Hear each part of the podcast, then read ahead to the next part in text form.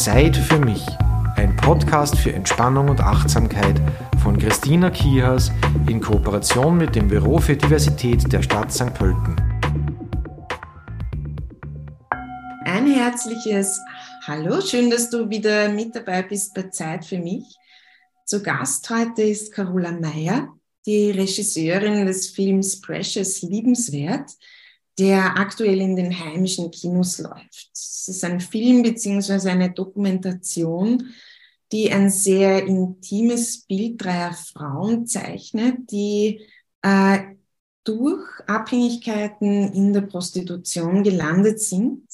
Sie ist aber auch ein Film, der durchaus diesen Ausstieg aus diesem Szenario beschreibt und einen Einstieg ins normale Leben. Hallo Carola, schön, dass du dir Zeit genommen hast. Hallo Christina. Christi. ja, Precious Liebenswert ist nicht dein erster Film. Du hast eine bereits sehr lange Filmografie.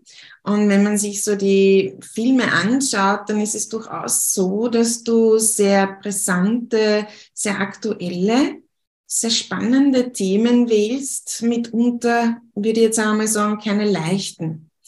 Wie ist es denn dazu gekommen, dass du dich mit Prostitution, Zwangsprostitution und auch diesem Ausstieg aus Gewalt beschäftigst? Naja, ich habe ähm, 2020 den Film Liebesleben wie aus häuslicher Gewalt gemacht und ähm, der Film ist äh, ebenfalls sehr bewegend und berührend und ähm, aufgrund dieses Films bin ich dann von einem Polizisten gefragt worden, also der in der Gewaltprävention arbeitet, ähm, ob ich nicht einen Film machen möchte zum Thema Menschenhandel. Und ich habe dann in erster Linie gesagt, aber nein, das, das ist mir zu heftig. Das habe ich früher gemacht, dass ich in den Slums herumgefahren bin und im Ausland und wie auch immer und immer an den Brennpunkten war. Ich habe mir gedacht, das ist, das ist mir einfach zu heftig. Und dann bin ich beim Filmfestival Crossing Europe gewesen, 2019, glaube ich. Oder? Ja, na, kurz, jedenfalls kurz vorm, vor dem ersten Lockdown. Und dann ist mir gesagt worden von einer Politikerin, ja, also ich, ich soll sie doch besuchen, weil ich ja gesagt habe, ich mache diesen Film Liebesleben wegen aus häuslicher Gewalt. Und ähm, dann war ich bei ihr und dann hat sie gemeint, ja, ob ich nicht einen Film machen möchte zum Thema Menschenhandel. Jetzt kommt diese Thematik schon wieder an mich heran, jetzt von zwei Seiten von der Polizei und von der Politik. Und sie hat mir dann die Schwester Maria Schlackel vorgestellt und die Maria Schlackel hat mich dann mit der Lola, mit der äh, nigerianischen Protagonistin im Film ähm, bekannt gemacht und da habe ich mir dann gedacht gehabt, das ist so ein wichtiges Thema und es ist ein ein gesellschaftspolitisches Thema mit hoher Relevanz, das bei uns totale Gültigkeit hat. Man kann jetzt nicht sagen, das betrifft nur das Ausland oder irgendwie in Afrika oder keine Ahnung wo, aber nur nicht in Österreich und das stimmt nicht, weil wenn man wenn man die Gewalt vor der Tür hat und wenn man ähm, Menschenhandel vor der Tür hat, dann äh, im eigenen Land, dann ähm, ist es für mich einfach unerträglich, dass man da die Augen davor verschließt. Mhm, mh. Es ist einfach Fakt, dass das bei uns auch ist. Äh, das habe ich halt aufgrund der Lola in Erfahrung gebracht und die hat in einem Bordell in Wels gearbeitet, also in Oberösterreich, das ist 30 Kilometer von mir entfernt und bin da öfters vorbeigefahren. Ja, denkt man sich, ja, man fährt bei einem Bordell vorbei und ja, man weiß eh, was da drinnen passiert, aber wenn man dann weiß, dass da auch Menschenhandel passieren kann, dann hat man vielleicht schon einen anderen Zugang dazu, ein anderes Bewusstsein. Mhm. Ich finde den ähm, Titel in dem Zusammenhang sehr interessant. Magst du sagen, warum dieser Film Precious heißt? Weil diese Frauen eine sehr wertvolle Arbeit leisten für unsere Gesellschaft. Und ich nicht weiß, wie diese Gesellschaft aussehen würde oder funktionieren würde, wenn wir diese Arbeit von diesen Frauen nicht haben würden. Und es ist dann im Endeffekt was also eine Wortspielerei. Also, also Precious steht halt einfach für kostbar und, und liebenswert. Wenn man das NS klein schreibt, dann kommt Liebeswert raus. Ja, was ist jetzt der Wert, der Liebeswert? Was muss ich für die Liebe bezahlen, für die käufliche Liebe? Und es ist dann auch weitere Spielerei, weil ich darauf hinweisen will, also der Titel klingt ja sehr wertschätzend. Und wenn man dann aber sich den Film ansieht, dann weiß man, dass diesen Frauen wenig Wertschätzung widerfahren ist. Und um diese Wertschätzung hervorzuheben, muss man aber zuerst einmal so in die Tiefe reingehen und dass man dann wieder rauskommen kann und, und dass man das dann auch erkennen kann, die Bedeutung dieser Arbeit von diesen Frauen, dass man auch das wertschätzen kann. Weil wenn ich jetzt, also so empfinde ich das halt, wenn ich weiß, in welche Abgründe diese Frauen zum Teil blicken und was das für eine Arbeit ist, dann habe ich da einen ganz anderen Respekt und eine ganz andere Wertschätzung dafür. Ja, das teile ich durchaus mit dir. Äh, das sehe ich genauso. Mm. Ich finde es auch sehr ähm, interessant und spannende Art und Weise, wie der Film sozusagen aufgebaut ist, nämlich wirklich so, dass du ähm, drei Protagonistinnen kennenlernst, das, das nicht Schauspielerinnen sind zum Beispiel, dann kriegt das auch nochmal einen ganz anderen Gehalt, ist sehr hautnah und echt und geht sicher auch unter die Haut. Und wie war es dir denn möglich? Ja, bei der Lola haben wir es jetzt erfahren, aber dass sich, also dass du diese Damen kennengelernt hast, beziehungsweise auch, dass sie sich dir geöffnet haben. Mhm. Naja, ich bin ja Dokumentarfilmerin, das heißt, ich bin keine äh, Spielfilmregisseurin, da muss man schon mal sagen, das ist für mich dann doch nochmal was anderes und ich schaue mir auch prinzipiell lieber Filme, Spielfilme an, die halt aufgrund einer wahren Begebenheit beruhen oder gedreht wurden und wie auch immer. Jedenfalls ist es so, ähm, es ist auch sehr heikel bei diesem, gerade bei diesem Thema, ähm, das mit, wenn ich das mit Schauspielerinnen gemacht habe, das hätte mich auch gar nicht interessiert, weil ich will ja den Menschen kennenlernen und ich will ja die Geschichten dieser Frauen erfahren. Ich will ja äh, berührt werden, ich will ja was erleben, also erleben ist das der falsche Ausdruck ich will einfach berührt werden und bewegt werden von diesen Geschichten. Und im besten Fall kann ich dann dazu beitragen, dass, dass es irgendwie zu einem, also wie soll ich sagen, zu einer Verbesserung der Situationen oder zu einer Veränderung der Situationen kommen kann. Also im besten Fall. Und ähm, ich bin zu den Frauen gekommen, zu den beiden anderen, also die die Bella, das ist die, die ehemalige ähm, Straßenprostituierte aufgrund von Drogen, ihrer Drogengeschichte, äh, eine Freundin, ganz, ganz witzig, also es passiert mir immer so, man redet drüber und also eine Freundin von mir ist zu ihrer Schwägerin gefahren in die Steiermark und ähm, diese Schwägerin hat sie gesagt, naja, welchen Film macht denn die Carola jetzt gerade, weil die hat dann natürlich den Liebesleben-Film auch gekannt. Und meine Freundin sagt halt, ja, eben zum Thema Prostitution und die Schwägerin sagt, ah, wirklich, ist interessant, eine Freundin von mir war in der Prostitution, in der Straßenprostitution. Und so ist es gekommen und ähm, dass die halt dann mit der Bella gesprochen hat und die Bella hat gesagt, ja, ich kann mich gern bei ihr melden. Mhm. Und man weiß natürlich jetzt nicht, wie das jetzt wird, ob man, ob die Chemie passt, wie die Person ist. Und es war aber in dem Fall äh, totales Glück, weil ähm, wir haben uns in Linz getroffen und, und das, das hat sofort gepasst. Und sie hat einfach mir ihr Vertrauen geschenkt und, und hat sie total öffnen können für ihre Geschichte. Und ich glaube, das ist ja oft, das habe ich die Erfahrung gemacht, dass es den Personen dann auch wichtig ist, dass sie drüber reden können, weil wenn du weißt, dass du eine Geschichte hast als Frau, dann gehst du damit anders um. Und bei der Bella ist es zum Beispiel jetzt so, dass die halt richtig ähm, ja, ihr, wie soll ich sagen, es hat nochmal was verändert in, in, in ihrem Selbstverständnis für sich selbst. Also die Scham ist jetzt nicht mehr da.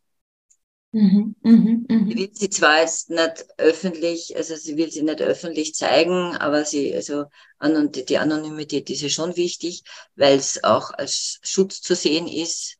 Es gibt ja immer wieder äh, Menschen, die das halt nicht, die halt da nicht so wertschätzend sind. Und, aber für sie selber ist jetzt die Scham weg. Und das ist schon mal eine Veränderung ja. für eine, eine Person. Und bei der Michelle war es so, ähm, da hätte ich vorher die Karte gehabt, die Karte dieser Ungarin, die verkauft worden ist nach Österreich. Und die hat mir aber einen Tag vor dem Dreh abgesagt. Und ich habe dann, äh, es ist dann ein Rundmail rausgegangen in Kärnten über die AIDS-Hilfe, über die Beratungsstelle für Sexarbeit. Und da hat sich dann die Michelle sofort gemeldet und wir haben einmal telefoniert und da habe ich auch gewusst, also das ist ganz ein anderer Zugang nochmals, aber auch aufgrund von Abhängigkeiten passiert. Ihr Einstieg in die Prostitution eben aufgrund der Arbeitssituation nach der Scheidung von ihrem alkoholkranken Mann, wo sie ja dann mit ihren drei Kindern im Frauenhaus gelandet ist. Sie war ja Büroangestellte und bist dann auf einmal mittellos und vom Mann kriegst kein Geld und du weißt nicht, wie du die Kinder durchbringen sollst. Vielleicht gäbe es Alternativen, aber für sie in der Situation hat es keine gegeben. Und das ist so, was ich halt erfahren habe, dass in dem Moment gibt es keine Perspektiven, sondern da gibt es halt einfach dann nur den Weg, der sich da gerade öffnet.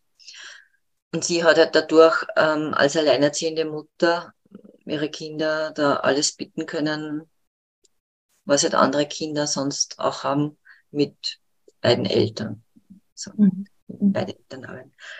Und bei ihr war es halt wirklich auch so, wo ich das Gefühl gehabt habe, ja, sie kann sich mir öffnen und, und wir haben viel geredet und ich bin mehrere Male nach Kärnten gefahren und habe mehrere Male Interviews mit ihr gemacht mir ist ja dann gesagt worden, das kann ich selber nicht beurteilen, mir ist ja gesagt dass die, dass der Zugang zu diesen Frauen äh, für Beratungsstellen, für Sexarbeiterinnen oft nicht so einfach ist und es ist unerklärlich, dass ich das so schnell geschafft habe, da den Zugang zu bekommen.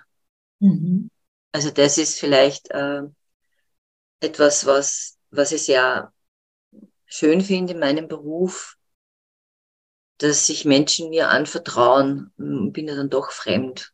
Und dass mir die über ja, Sachen erzählen, die sie halt sonst niemandem sagen würden und nicht einmal einer Beratungsstelle. Und das, das ist was, wo ich mir denke, ja, da bin ich für mich auf dem, auf dem richtigen Weg. Und mir ist es immer wichtig, dass ich diese Frauen schütze und dass ich halt einfach diese Frauen sichtbar mache und im besten Fall die Möglichkeit bitte in Solidarität mit ihnen zu gehen. Mhm, mhm, mhm. Darf ich fragen, ähm, eben wegen dieser Thematik, auch wegen diesem Schambesetzten, auch vielleicht ist in Verbindung mit Angst, durchaus mit Traumata, ist ja dieser Schritt sozusagen, das auch öffentlich ähm, dann preiszugeben, irrsinnig äh, mutiger. Wie, was steht da dahinter?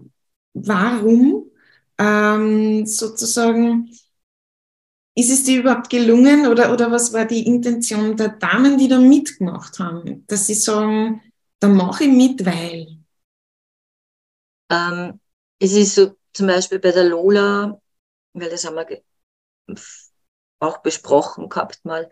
Bei ihr war es so, dass äh, ihr war es wichtig, dass sie mit ihren Statements ähm, quasi vermittelt, dass es wichtig ist, dass das an die Öffentlichkeit kommt, dass es anderen Frauen vielleicht nicht passiert.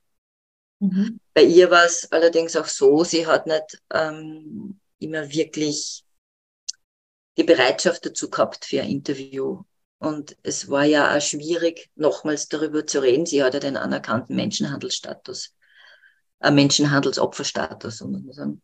Und das ist, äh, wenn man da so in so einem Trauma da drinnen ist, bei ihr ist es sehr viel, also da war sehr viel Angst da. Sie war sehr angstbesetzt aufgrund dieser Mafia, die ja quasi ähm, mit allen möglichen Druckmitteln arbeiten und ähm, mit äh, Jojo-Zauber. Das heißt, sie kommen zu seinen afrikanischen Priester vorab und ähm, da wird ein Ritual gemacht und in diesem Ritual muss sie dann schwören, dass sie dieser Zuhälterin ähm, gehorcht und alles macht für sie. Und wenn sie das nicht tut, dann gibt es ähm, Bestrafung, dann äh, kann es sein, dass der Familie etwas passiert oder ihr selbst was passiert. Das heißt, wenn diese junge Frauen dann zu uns kommen, die, die sind schon so angstbesetzt, die würden ja nur im höchsten Notfall gehen die da mit nach außen. Und nur dann, wenn sie geschützt sind. Mhm. Deswegen gibt es auch diese anonymen Opferschutzwohnungen und so, damit es da ja nichts gibt, damit diese Frauen wirklich da ganz sicher sind. Und sie hat halt dann auch immer wieder ja, es war so, so schrittweise, wo sie dann immer wieder mal was erzählen hat können. Und man hat gemerkt, auch in den Interviews, dass es ihr nicht leicht gefallen ist und dass sie halt, sie hat das ja natürlich auch verarbeitet. Sie war ja dann auch ähm, in Therapie und ähm, das ist auch notwendig in so einer Situation. Und sie hat das natürlich auch vor Gericht aussagen müssen, äh, weil sonst kriegst du diesen Status ja gar nicht. Und das dann natürlich immer wieder und wieder zu erzählen, das kann natürlich auch immer wieder was triggern in einem. Und deswegen war es bei ihr ein bisschen so stockend, muss ich sagen. Das, wahrscheinlich hat sie es ja noch nicht ganz verarbeitet gehabt. Und es ist natürlich auch nicht so, so fein, wenn man ähm, mit etwas getriggert wird, was weh tut und was traumatisierend war. Aber ich finde halt auch, wenn man halt das so handeln kann, dass das so jetzt auch als Filmemacher, wenn man das so handeln kann, dass man da als, dass das Gegenüber nicht irgendwie retraumatisiert wird oder so, dann äh, kann das auch einen sehr heilenden Effekt haben. Mhm, mh, mh. Also das ist halt äh, die, die Angst, Geschichte dahinter. Es gibt ja mehrere Geschichten. Es gibt diese eben, das eine ist die Scham, dann das andere ist das Nichtswertsein, also ein ganz ein fatales Frauenbild, das man da schon als Kind mitbekommen hat. Dann gibt es ja auch noch sexuellen Missbrauch unter anderem mhm. äh, in der Kindheit. Das, das habe ich ja zum Beispiel mit dieser Huschke Mauer gesprochen. Weil ich habe früher auch schon mal was gemacht zum Thema Prostitution wo eine junge Kroatin zu mir gesagt hat, ja, seitdem sie im Escort ist, ähm, wird sie von den Männern mehr geschätzt. Aber das hat die Huschke mal gesagt, ja, das hat sie das Gefühl am Anfang auch gehabt, aber weil sie das Gefühl gehabt hat, jetzt müssen die Männer dafür bezahlen. Vorher haben sie sie vergewaltigt und jetzt müssen die Männer zumindest dafür bezahlen und das ist halt am Anfang war das für sie eine Aufwertung, aber letztlich war es dann noch immer eine Abwertung seitens der Männer. Mhm. Und ja, da gibt es einfach mehrere Teile in einem und die muss man dann einmal alle anschauen und integrieren. Also ich finde, also das Schamgefühl war bei der Bella ganz stark, auch so dieses, diesen Waschzwang, den sie gehabt hat. So nach jedem Freier einfach ein, ein langes Waschritual, damit es ist Reinigung, damit, damit das alles wieder weggeht, zumindest im Gefühl oder für, in den Gedanken, dass man sagen kann, okay, man wäscht sich und damit wäscht man sich diesen Freier ab, irgendwie so. Ja, also es gibt mehrere Geschichten, aber ich muss halt immer wieder dazu betonen, dass die Michelle ja sich aus ihrer Armuts Falle raus, selber rausgeholt hat. Also bei ihr war ja die Prostitution wirklich ein Weg in, einer, in, einer, in, einen, in den selbstbestimmten Weg einer Sexworkerin. Aber ihr ist am Anfang auch nicht gut gegangen. Sie hat immer gesagt, sie hat immer geweint und, und also das, da muss man sich ja dann schon sehr überwinden. Und, aber sie hat halt das Ziel gehabt, ihren Kindern eine gesicherte Zukunft zu geben. Mhm. mhm. Und sie ist halt mental stark. Und deswegen hat sie nimmt keine Drogen und nichts. Und das ist ein anderer Zugang. Bei ihr, sie hat es geschafft, dass aus der Armutfalle, aus der Armutsfalle rausgestiegen ist und wirklich halt äh, ein gutes Leben führt ohne Zuhälter. Sie fährt in die Arbeit und kommt nach der Arbeit wieder nach Hause. Die jüngeren Kinder glauben, sie ist Masseurin. Die älteste Tochter weiß das. Da hat es aber lange Gespräche gegeben darüber. Die, die, älteste Tochter ist auch in der Sozialarbeit tätig, also die hat da Verständnis dafür. Und ja, der Ausstieg für die Frauen ist natürlich dann eine, eine Wende in ein neues Leben. Aber wenn man jetzt mal den, den körperlichen Ausstieg aus der Prostitution geschafft hat, heißt das noch nicht, dass man den seelischen, also den psychologischen Zustand geschafft hat, den psychischen Zustand weil ähm, zumindest bei diesen Frauen, mit denen ich gearbeitet habe, bei der Bella war das ganz schlimm, die war völlig dissoziiert, also die war immer weggetreten, also die hat das, das ist glaube ich auch wichtig, dass man sich körperlich abspaltet in so einem Beruf, weil wenn du da mit der ganzen mit deinem ganzen Ganzsein da, da drinnen verwickelt bist, dann ist das, glaube ich, nicht sehr förderlich für die Arbeit. Mhm. Also die, gut, aber die Bella, die war sowieso dissoziiert schon als Kind und auch mit den Drogen tust du ja noch mehr abspalten.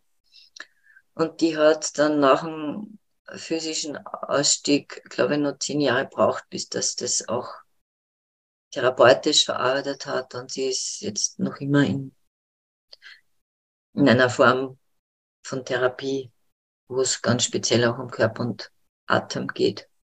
Aber es, ja, also es, bei ihr habe ich wirklich das, ja, das, das ist halt einfach, dein Körper ist deine Biologie und deine Biografie gleichzeitig. Und die Biografie wird zur Biologie und umgekehrt. Also es ist ein Wechselspiel. Würdest du nach diesen Erfahrungen sagen, dass es, dass es sowas wie Prostitution gibt oder besteht da immer irgendwie ein Zusammenhang mit Zwangsprostitution? Weil in gewisser Weise werde ich durch irgendetwas dazu gezwungen. Ja, da muss man sehr vorsichtig sein. Das habe ich auch gelernt, gerade in dem Bereich. Das ist sehr diffizil und da äh, gibt es Gruppierungen, die sagen, äh, Sexarbeit hat nichts mit Zwang zu tun. Also Prostitution ist ja der gesetzliche Überbegriff, deswegen verwende ich den Begriff am liebsten. Ähm, Sexarbeit ist ein moderner Begriff, der irgendwie geprägt worden ist von einer amerikanischen Sexarbeiterin. Was ich mir nachgelesen habe, war das äh, zu der Zeit, wo die Frauen dann erstmals äh, selbstbestimmt arbeiten gehen haben dürfen, ohne den Mann da, dazu zu fragen. Und da war das noch immer in der Care-Arbeit drinnen. Also Frauen durften ja Krankenschwester werden und Lehrerinnen und Kindergärtnerinnen und Pflegerinnen, so diese typischen Care-Berufe. Und um sich davor ein bisschen so abzugrenzen, ist dieser Begriff Sexarbeit definiert worden. Ich glaube aber auch deswegen, äh, weil es ja auch Frauen gibt, die sagen, wie zum Beispiel die Michelle, die halt sagt, sie ist Sexworkerin, aber sie ist jetzt nicht stolz drauf, aber sie ist Sexworkerin. Und sie kann halt das wirklich selber entscheiden. Sie hat ja keinen Zuhälter sie verdient gut dabei und sie kann das als mittlerweile als Job sehen. Das ist äh, ja nicht bei allen so gegeben. Und Zwangsprostitution ist halt, da geht es halt ganz tief in den Menschenhandel rein. Da, da, wird, da werden Geschäfte gemacht mit Frauen, mit ihren Körpern. Da wird äh, Milliarden Geschäft damit gemacht das sind halt unterschiedliche Zugänge. Und mir war es aber wichtig, dass sie halt verschiedene Zugänge haben. Eben Zwangsprostitution mit der Lola, dann äh, Drogen, Beschaffungsprostitution mit der Bella, die halt da ganz früh reingerutscht ist in die Drogenszene. Und wo ich dann auch immer wieder dann höre und gehört habe, ja, also Stra äh, Beschaffungsprostitution ist die unterste Schicht oder die sind die es ist in der Hierarchie der Prostitution ganz unten. Mhm. Und das beschreibt die Bella dann auch im Film, dass sie oft weggejagt worden ist von Zuhältern und sie hat sich dann wieder auf einen anderen Platz gestellt und so, damit sie ihre Ruhe hat. Also das ist wirklich sehr, ein sehr diffiziles und heikles Thema und ähm, das, ja, es gibt auch, wo ich sagen muss, das ist jetzt nicht so meine Meinung, weil mein Film ist kein soziales Märchen, mein Film macht auch keine Werbung für Prostitution. Äh, der Film zeigt einfach knallhart hat den Alltag auf von diesen Frauen, so eine klassische Heldinnenreise. Wie komme ich denn rein in so eine Situation? Was erlebe ich in der Prostitution? Wie gehe ich durch diese Hölle durch? Und, und wie komme ich wieder raus? Das ist so mein Zugang gewesen, mein, mein dramaturgischer Zugang. Und ähm, ja, eben wie gesagt, man muss das ja genau differenzieren, weil es gibt ähm, Frauen, die halt sich ausschließlich als Sexworkerinnen sehen, ob sie jetzt ihre Geschichte aufgearbeitet haben oder nicht. Das ist wieder ganz was anderes. Aber es gibt halt wirklich Frauen, die arbeiten halt selbstbestimmt, wo man sagen kann, ja, ohne Zuhälter, sie kriegen ihr eigenes Geld und, und das sind einfach verschiedene Ansätze. Und was mir natürlich sehr wichtig ist in dem Film, dass man das auch als Zuseher dann unterscheiden kann und sagt, aha, ähm, ich kann, wenn ich als Freier zu einer Prostituierten gehe, dann kann das sein, dass das jetzt der selbstbestimmte Sexworkerin ist, weil also das gibt sie sich ja aus. Aber es kann natürlich auch sein, das werde ich aber nicht erfahren, wahrscheinlich nicht, äh, dass sie auch äh, Zwangsprostituierte ist. Mhm. Das heißt, dieses Bewusstsein ist auf Seiten der Freier eigentlich nicht gegeben, dass sie da Abhängigkeiten, Menschenhandel äh, und dergleichen sozusagen ja eigentlich. Hm, also in den Gesprächen, ja, in den Gesprächen mit den Frauen ist es äh, nicht so rausgekommen. Ähm, die Michelle hat zu mir mal gesagt, äh, sie hat schon erfahren in dem Laufhaus, wo sie arbeitet in Kärnten, dass da mal ein Mädchen da war, wo dann ein Freier zum Bordellbetreiber gegangen ist oder zum Laufhausbetreiber und gesagt hat, äh, unfassbar, was ist mit diesem Mädchen los? Habt ihr keine Augen im Kopf? Mit der stimmt ja was nicht. Mhm.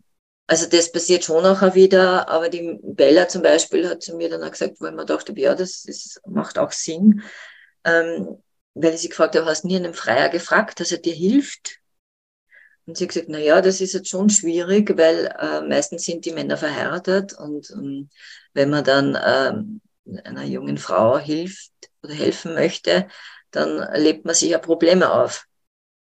Mhm. Im schlechtesten Fall die Mafia oder äh, ja, Zuhälter und, und es kann auch zur Bedrohung werden und äh, braucht man auch Zivilcourage.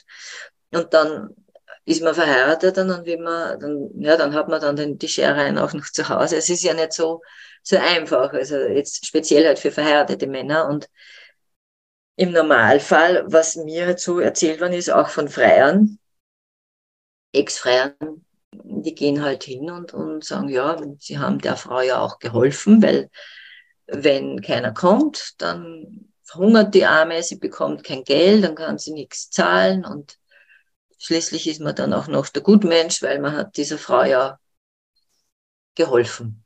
Mhm, mhm, mhm. Also das sind auch Argumente von Freiern. Und äh, was ich halt so im Netz gelesen habe, äh, ja, also die, die, die schlechtesten Seiten, ähm, das, das kommt auch, wo ich mir echt gedacht habe, unfassbar. Also wie man über Frauen nur so denken kann und reden kann.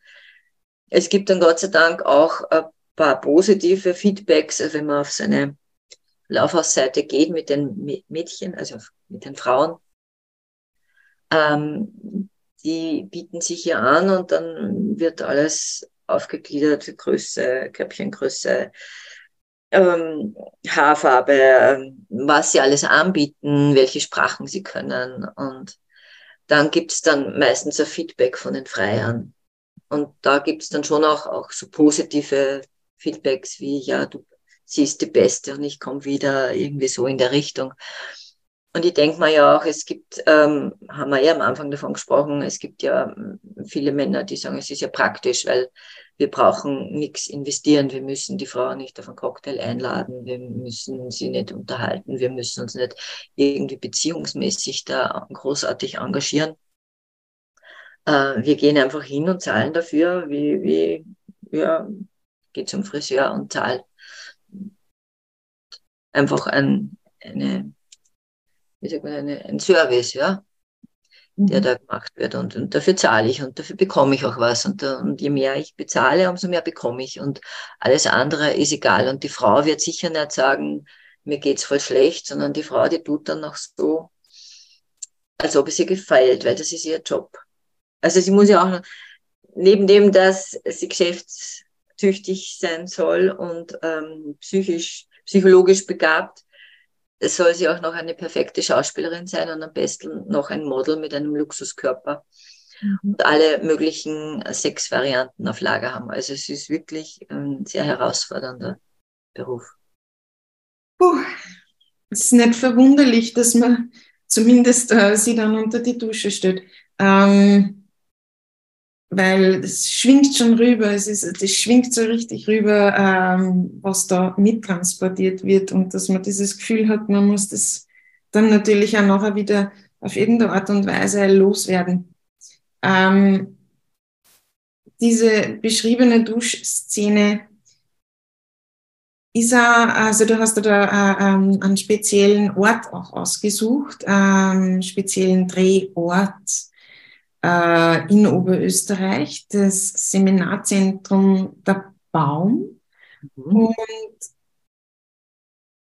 was, ähm, warum, warum war es dieser Ort? Ich kenne ihn ja selbst, wenn ich sagen darf, ja. das wundert mich jetzt nicht, aber ähm, ich möchte es gerne aus deinen, deinen Mund hören. Ja, der Hubert Baumgartner ist ein langjähriger Freund von mir und er hat mir vor vor einigen Jahren hat er mir halt mitgeteilt, er will jetzt ein Seminarzentrum bauen. Und ich habe gesagt, ja, ich kenne ein tolles in, in, in Rastenberg, die Lichtung. Und wir sind da gemeinsam hingefahren. Und dann hat er Architektin getroffen, die halt diesen Dom-Experten-Architekten kennt. Und so ist es entstanden einmal, dass er halt dort einen Dom gebaut hat. Und das ist halt jetzt mittlerweile ein Seminarzentrum geworden, das immer größer wird und es es ist ein wunderschöner Ort und ich fühle mich dort sehr zu Hause, speziell im Dom. Es ist einfach eine ganz eine tolle Energie dort und ähm, ich war damals beim Hubert und habe gesagt, ja, ich brauche jetzt ein Hotel, damit ich diese diese Duschszene drehen kann. Und er hat gesagt, ja, wieso machst du das nicht einfach bei mir? Ich habe da äh, drei Appartements zur Verfügung. Ähm, ja, und dann habe ich gesagt, ja, das, das wäre natürlich auch eine gute Idee. Und das ist dann schnell gewachsen, diese Geschichte. Und es, für mich war es ja auch schön zu sehen, weil halt das natürlich nochmal ein Raum ist, der sehr safe ist. Also durch das, dass der Raum so eine gute Ausstrahlung hat, ähm, war das, glaube ich, für die Tänzerin, die diese, also für die Statistin, das ist eine Tänzerin, die, die, die das gemacht hat, auch ähm, leichter sich fallen zu lassen. Mhm. Weil das ist ja auch nicht so ohne, dass man sich in so eine Situation reinbegibt, dass man sich jetzt, also natürlich ist es noch schwieriger, wenn du in der Situation drinnen bist, direkt als Betroffener, aber ich habe jetzt schon gemerkt, dass die Tänzerinnen dann ähm, äh, schon in sich gegangen sind und dass das für sie zum Teil schon eine Challenge war, da jetzt so als Prostituierte zu abgestuft zu werden oder als, als Ware, einfach nur als Ware gesehen zu werden. Und deswegen war der, der Platz dort wirklich ganz fein und die Gisela hat sich da wirklich gut fallen lassen können und hat das ganz toll gemacht. Und wir haben ja dann auch noch eine andere Szene gedreht, die auch im Film vorkommt, mit zwei Statisten, ähm, wo halt ein Mann mitwirkt, der dann einfach nackt aufgestanden ist und daneben sieht man halt eine, eine Frau liegen. Ähm, und im Film wie ist es dann so, wird es dann so gezeigt, dass halt die, die Preisschilder transparent durchlaufen. Also was es nicht alles gibt an Angeboten. Ja, und es war einfach eine, eine schöne Erfahrungen für mich, ja, es war wirklich sehr stimmig dort und für mich war es was toll, dass mir der Hubert das angeboten hat. Mhm. Weil es natürlich einen Unterschied macht, ob ich jetzt in einem Hotel bin, in einem fremden Hotel und so, habe ich das Gefühl gehabt, für mich war es auch einfacher zu agieren, weil ich ja den Ort kenne und, und weiß, dass das äh, einfach so ein feiner Platz ist. Ähm, so ein feiner Platz, äh, wenn man den vielleicht auch in, in, in sich äh, findet, weil ich stelle mir vor, es ist jetzt auch nicht ohne. Also wir, wir haben sehr viel äh, gehört jetzt schon von dir. Ähm, solche Gespräche zu führen, die Recherche durchzuführen, sich das alles eigentlich auch vor Augen zu führen, sich berühren zu lassen. Wie schaffst es du, ähm, dass du dann wieder ja, zu so einem Ort in dir zurückkehrst, wo du sagst, da bin ich zentriert, ähm, da kann ich das verarbeiten. Gibt es da gibt's irgendwas, wie du ähm, dir hilfst, da wieder auf Grad zu kommen, sage ich jetzt einfach einmal. Mhm. Ja, ich würde dir allen eine moderne Aggressionskultur empfehlen. Wie schaut die aus? Ganz einfach abtanzen oder in ja. den Wald gehen und schreien oder im Auto fahren und schreien. Und einfach äh, alle, alles, was so innerlich nicht ausgesprochen ist, weil man ja natürlich ein kontrollierter Mensch ist und in der Gesellschaft auch funktionieren soll. Das alles, was man nicht tun darf, das kann man dann auch gut in Meditationen auch verarbeiten. Es gibt ja so Schreimeditationen zum Beispiel. Also es ist nicht so, dass ich immer schreie. ich mag es auch gern still. Also ich bin auch ähm, gern, äh, gern in der Stille. Weil mir das, ja, wie du sagst, das, das zentriert mich auch sehr. Ich muss auch sagen, also für mich persönlich ist Tanzen sicher ein gutes Ventil und Atmen, also es gibt also Atem, Atmentechniken, ähm, die wirklich in den Körper reingehen, also das nennt man verbundenes Atmen nach Wilhelm Reich, die, die wirklich in den Körper reingehen und Blockaden öffnen. Okay. Das ist natürlich nicht immer also schmerzfreier Prozess, aber es ist ein sehr heilsamer und wirkungsvoller Prozess. Und ich glaube, das ist wirklich eine gute Methode, um auch etwaige Traumata aufzuarbeiten oder generell um, um einfach Blockaden zu öffnen. Das ist, muss ja, kann ja auch zum Beispiel durch einen Schock passiert sein oder durch ein, äh, wenn man einen Unfall gehabt hat. Es muss ja nicht immer sexuelles Traumata sein. Es kann auch einfach irgendwie was passieren. Äh, der Freund trennt sich und kommt mit der besten Freundin zusammen. Dann kann man sich auch dissoziieren, kann man auch in einen Schockzustand gehen. Also es gibt zig Varianten und ich, oder auch wenn man irgendwie äh, eine schwere Krankheit erlebt, durcherlebt. Also ich finde, das Atmen ist da wirklich eine ganz eine feine Sache, die mich schon seit längerem begleitet. Ich meine, wir atmen natürlich immer, aber zum Beispiel, wenn man auf einen, auf einen Berg geht, ja, also wenn, wenn ich vom Berg gehe und ich bin vielleicht nicht so gut drauf und ich komme dann oben an, so total verschwitzt und äh, atme ganz schnell, weil ich so viel gekeucht habe, dann merke ich aber, dass sich in meinem Körpersystem was verändert hat. Und dass, wenn ich dann oben bin, ein, ein Grinsen im Gesicht habe und merke, dass mein Körper freier worden ist und dass diese Frustration, die ich vielleicht vorher gehabt habe, dass die nicht mehr da ist. Das also das, ich finde, das sind ganz tolle Zugänge da. Da braucht es gar nicht viel. Ja, das stimmt. Mhm. Und wir haben verschiedene Berge da bei uns. Ja, genau. Ja. Und man muss ja nicht überfordern, man muss ja nicht gleich auf den Traunstein draufgehen. Es genügen ja kleine Berge auch schon, aber einfach so, dass man halt merkt, dass man halt mit dem Körper was arbeitet, dass man in den Körper reingeht. Und Bewegung, finde ich, ist ganz ein wichtiges Tool. Mhm. Weil wenn es nicht in der, gibt es ja diese diese Überlebensstrategien, also Flucht und, und Kampf. Ja, und wenn du in der Erstarrung bleibst, dann passiert halt nichts. Dann bist halt eingerastet in dem und dann bist halt in dir gefangen und in deinen Blockaden. Die Polyvagaltheorie, gell? wo man sozusagen über Bewegung wieder aus der Starre rauskommt, also der ja, Körper genau. so eine Hebelfunktion hat. Ja, mhm. genau. Also das finde ich persönlich ganz wichtig und das kann man auch im Alter machen. Ja, also ich, ich kenne Künstler, die sind schon über 80 und die sagen, Bewegung ist für sie ganz notwendig. Der Bodo Hell zum Beispiel ist ein Schriftsteller über 80, der arbeitet drei Monate im Jahr auf der Grafenbergalm in der Steiermark und marschiert da herum und hütet die Ziegen und Kühe und melkt die Kühe und macht Käse und kraxelt auf die Berge rauf und wieder runter und ja, das kann man sich alles erhalten. Es ist dann immer nur so die Gefahr, dass man sagt so, äh, ja, jetzt bin ich schon so alt, jetzt kann ich das nicht mehr machen oder, oder vielleicht ist es also dieser mangelnde Wille an Selbstdisziplin. Mhm. Oder die mangelnde Selbstliebe. Kann auch vielleicht mangelnde Selbstliebe sein, weil ich immer denke, wenn ich, wenn ich, wenn ich mir selber recht wichtig bin und, und gut auf mich schaue, dann mache ich auch was für mich, mhm. was mir gut tut. Und schaue ich, wo meine Ressourcen sind.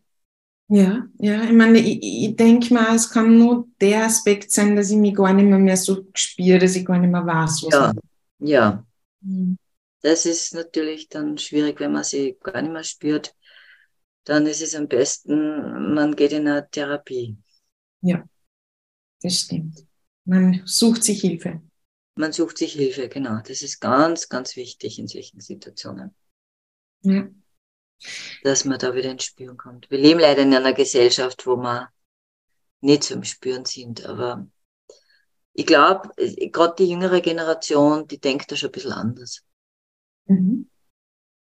Die ältere, ältere Generation ist vielleicht nur, so wenn ich zurückdenke, meine Mutter oder meine Großmutter, die waren noch so in diesem Kriegstraumata drinnen, also, und ja, die Mütter, unsere Mütter, die haben vielleicht noch gar nicht diese Tools gekannt. Ja, das stimmt. Also ich würde mal sagen, es ist jetzt vielleicht äh, in, in, in mancherlei Hinsicht sogar populär oder der Begriff Achtsamkeit ist ein, ein Begriff ne? oder Mindfulness oder Stresstagebuch, Achtsamkeitstagebuch, äh, Dankbarkeitstagebuch sind alles ziemlich kleine Möglichkeiten, wo ich schon ansetzen kann, was zu verändern. Ja. Ja dann darf ich dich einladen, dass wir zum zweiten Teil von Zeit für mich kommen, zum Entspannungsteil. Mhm. Ich freue mich, dass du eine Meditation anleitest. Ja, ich höre ja gerade meine Katze im Hintergrund. Äh, die Schee-Meditation ist die Self-Healing Energy Meditation.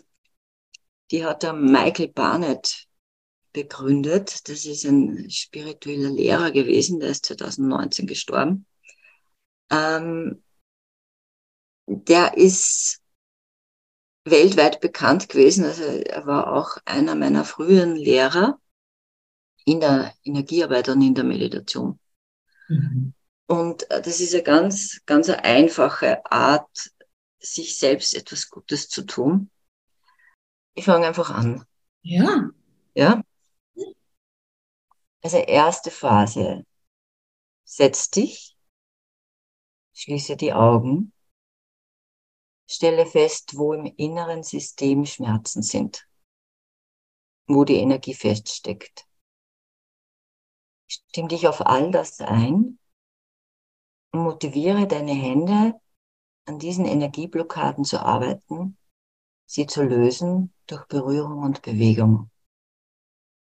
Und vertraue darauf, dass deine Hände das können fahre während der ersten Phase damit fort, das auf unterschiedlichste Weise und an verschiedenen Stellen durchzuführen.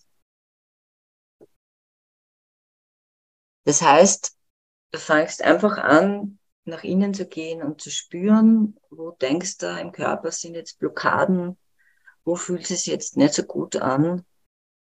Und dann fängst an, mit deinen Händen, die da quasi dein, dein Tool sind, deinen Körper zu berühren, über den Kopf zu streichen, das Gesicht hinter den Ohren, wo die Energie ganz besonders fließt, ganz sehr sensibel sind.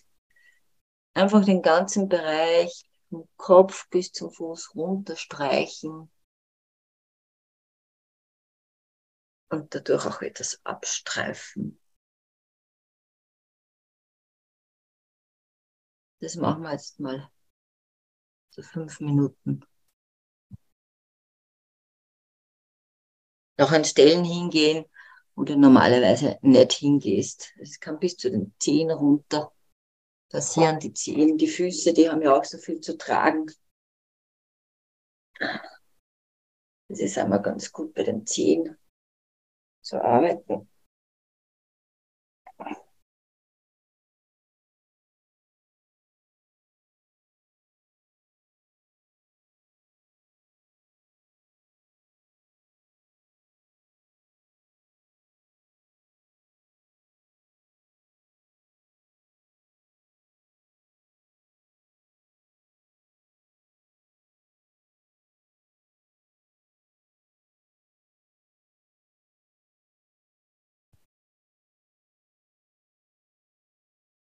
Ja, und dabei einfach ganz bei dir bleiben und in der Stille und ich sage jetzt ein paar Minuten nichts.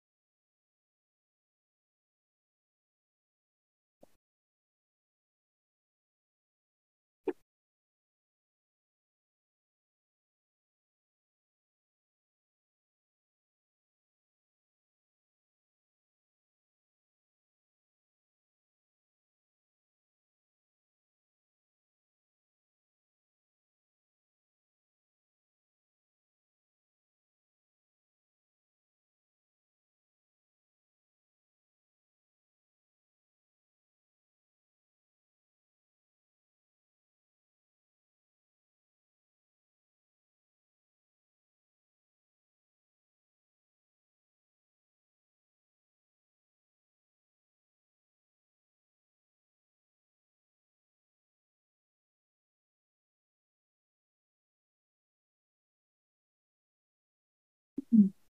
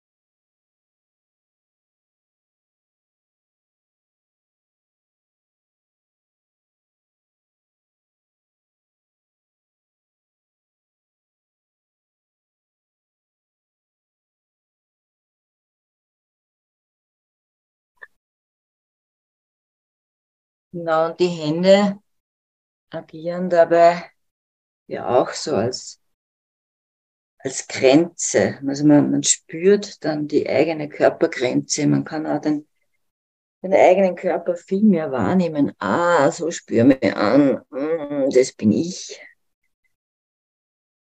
Und ich glaube, das ist auch so eine, eine Übung für mehr Selbstliebe. Und das kann man überall machen. Also das ist braucht man niemanden dazu. Das kann man ganz für sich alleine machen. Ist ganz einfach.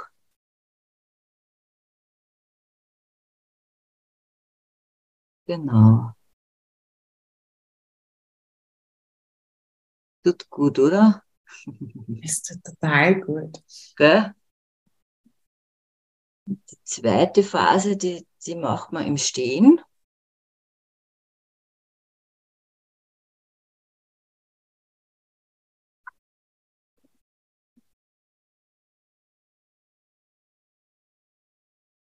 Schließ wieder die Augen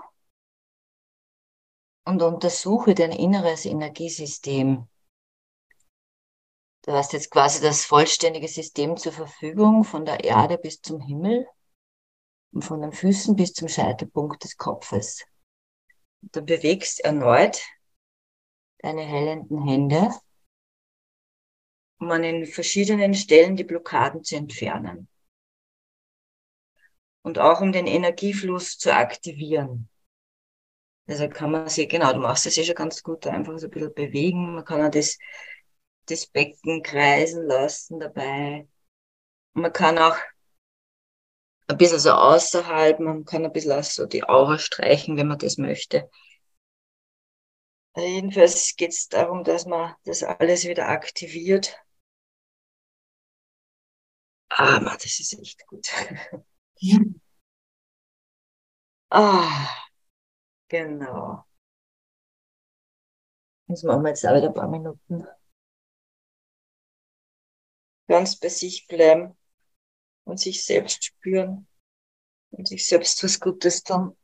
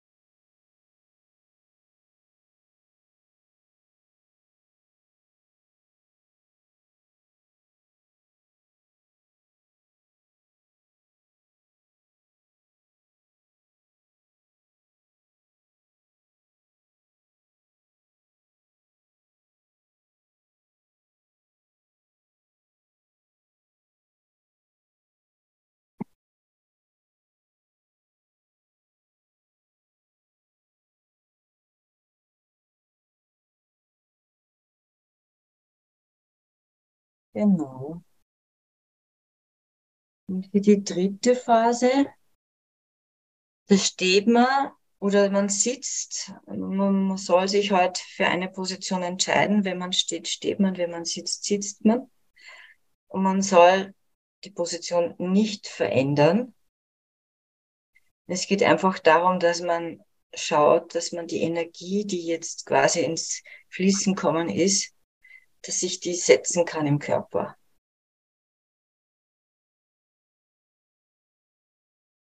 Einfach eine stille Meditation. Ganz nach innen gehen.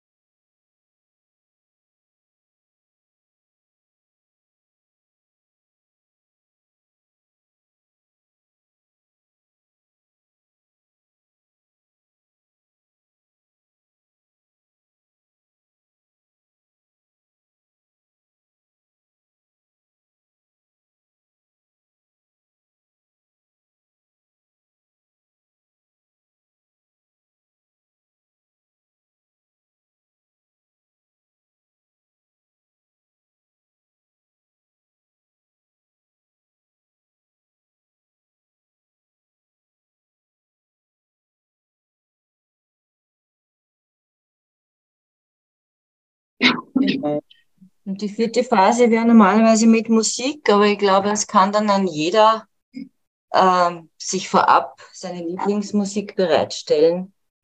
Soll irgendwie so eher sanfte, weiche, zarte Musik sein.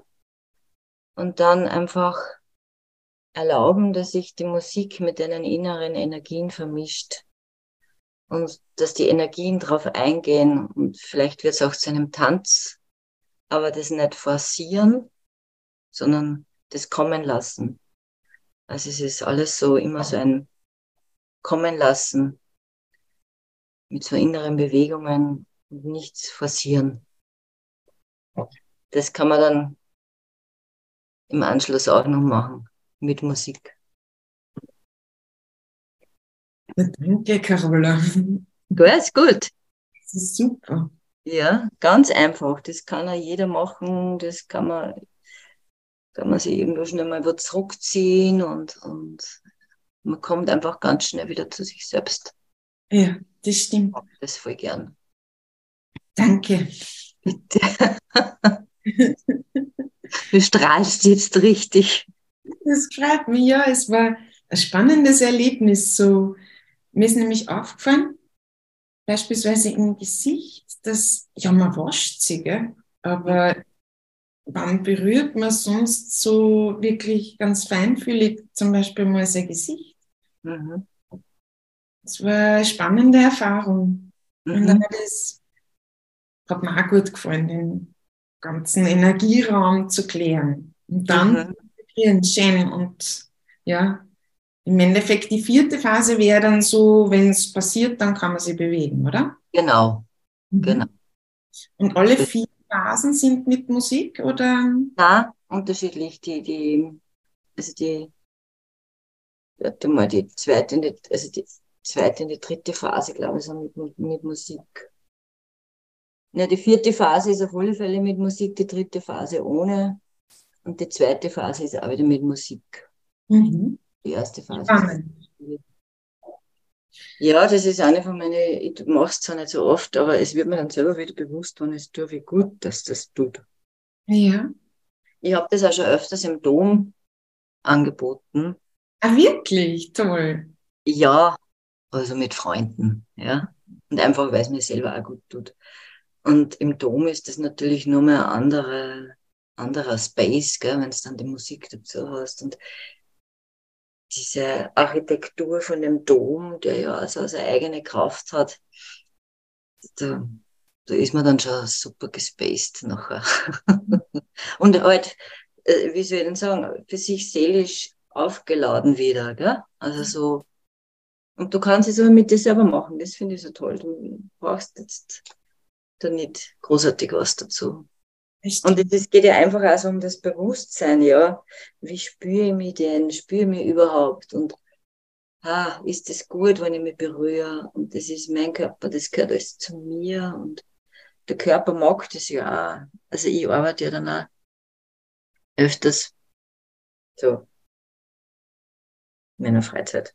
Mhm. Mit so äh, Körpertechniken, wo man halt dann einfach nur hält mit den Händen. Also die Händen, Hände sind schon sehr magisch, die haben schon sehr heil, sehr viele Heilkräfte, finde ich. Und einfach durch das ähm, Arbeiten mit den Händen, zum Beispiel, wenn ich jetzt mich selber berühre, man macht es ja oft, dass man sich die Hand aufs Herz legt und eine Hand dann auf das Haar. Und wenn man das länger macht, dann beruhigt sich ja das Nervensystem. Total, ja. Und deswegen finde ich die Übung auch so gut, weil man einfach, wenn man jetzt irgendwie super gestresst ist und so, man kommt durch diese Übung einfach wieder viel mehr bei sich an und kann sich mehr zentrieren. Mhm. Und das, das Halten, also wenn man jetzt jemanden, mit jemandem arbeitet und man macht das länger, man hält da länger, der, der, der, der Körper reagiert sofort drauf. Und es stabilisiert das Nervensystem. Also deswegen schätze ich diese Arbeit sehr weil es einfach so beruhigend wirkt und ja, man ist dann viel wieder mehr in seiner Mitte und, und das Nervensystem, das ist nicht zu unterschätzen. Das stimmt, ja. ja. Gut. Carola, dann würde ich sagen, für heute äh, verabschieden wir uns von unseren Hörerinnen und Seherinnen. Und vielleicht machen wir mal was zum Nervensystem gemeinsam. Das können wir gerne mal machen. Das schaut jetzt wirklich total gelassen und entspannt aus. Ja, du wirkst aber auch sehr aufgelöst. Ja. Das ist gelöst. Ja. Zeit für mich. Ein Podcast für Entspannung und Achtsamkeit von Christina Kihas in Kooperation mit dem Büro für Diversität der Stadt St. Pölten.